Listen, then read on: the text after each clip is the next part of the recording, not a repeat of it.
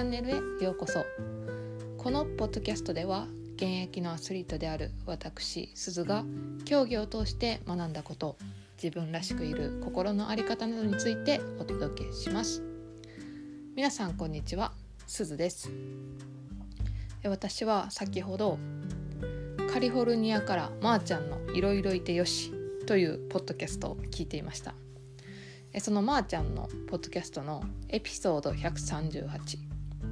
知らないことへの恐怖と知ろうとしない恐怖というテーマのお話を聞いていたんですけど、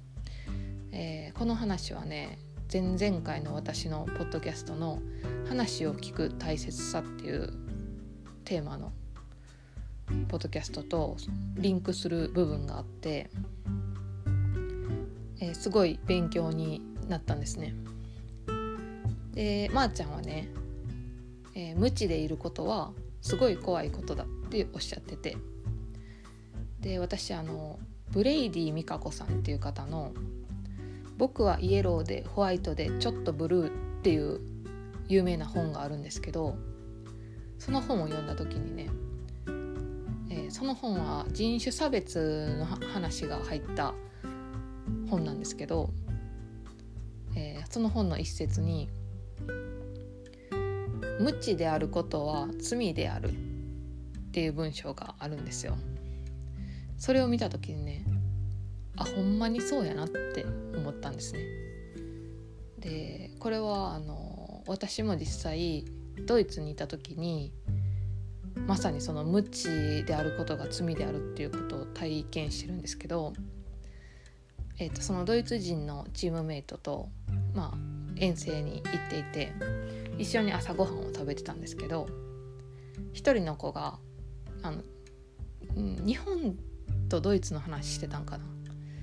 多分あのホテルに泊まっててまあドイツ人じゃないけどもヨーロッパ在住の人やろなみたいな人とかもいて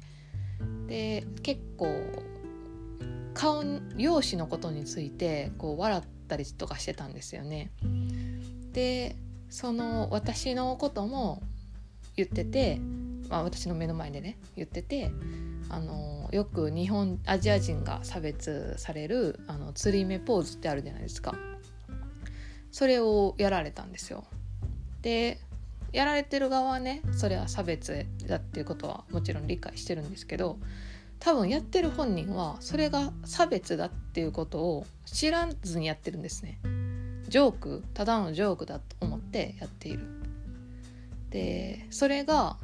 えっと、無知は罪であるっていうことだなって思ったんですね。でそのこの間ねちょっとまた話飛んで申し訳ないんですけど友達と喋ってた時に私がその無知であることは人を傷つけるからっていう話をしたら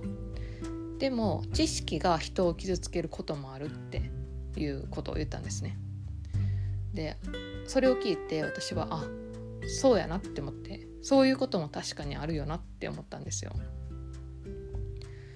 ででもね私はそのまーちゃんのポッドキャストを聞いてすごい自分の中でこうちょっとモヤモヤっとしてたことがあ言語化できるって思ったんですよ。私はその友達との会話で、えー、知識が人を傷つけることもあるっていう返しをされた時にそれはそうやなって思ったのと同時にでも私は知識で人を傷つけるようなことはしないって思ったんですよ。多分そこが言えなくって自分の中のもやもやで残ってたんですけどとまー、あ、ちゃんのそのポッドキャストを聞いて思ったのが知識があったらその知識を武器にするかその知識で人を助けるのかはたまたその知識というカードを出さないのか自分で選べるんですよ。でも無知だったら無知っていうカードしかないというかもうそもそもカードがないで無知という行動をするしかない。でその無知というのが人を傷つけることがある。うん、知識があって対応するよりも無知で対応した方が多分人を傷つけたり罪になることが多いんじゃないかなって思ったんですね。で私は自分で選べる存在でいたいのでやっぱり知識っていうものをどんどん吸収していきたい。でまー、あ、ちゃんがポッドキャストで言ってたみたいに知らないことへの恐怖を抱くんじゃなくって好奇心で知らないことに向かっていくっていうことですよね。それって本当に大切なこと自分にとっても自分の教養が広がるし周りの人への対応が変わることだなって思いました。うん、なので本当に自分で選ぶことが最もパワーがあることなので是非皆さんも自分で選ぶ選択肢っていうのを増やす生き方を、え、していっていただけたらと思います。今日は結構あの何て言うんですかね真剣な話というか深い話になったんですけど結構自分の中では、うん、いい気づきというか心に残る気づきだったんだなと思って気づきだったなと思ってはいシェアさせていただきました。聞いていただいてありがとうございました。えー、まー、ちゃんのねポッドキャストの、えー、URL を概要欄に貼っておきますんで是非皆さん聞いてみてください。でえっ、ー、と私のね最新のサービスや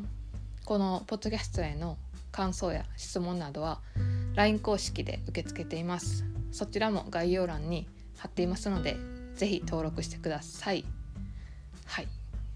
今日はこんな感じで終わろうと思います。聞いていただいてありがとうございました、えー、素敵な一日をお過ごしください。ではまた。チャオチャオ。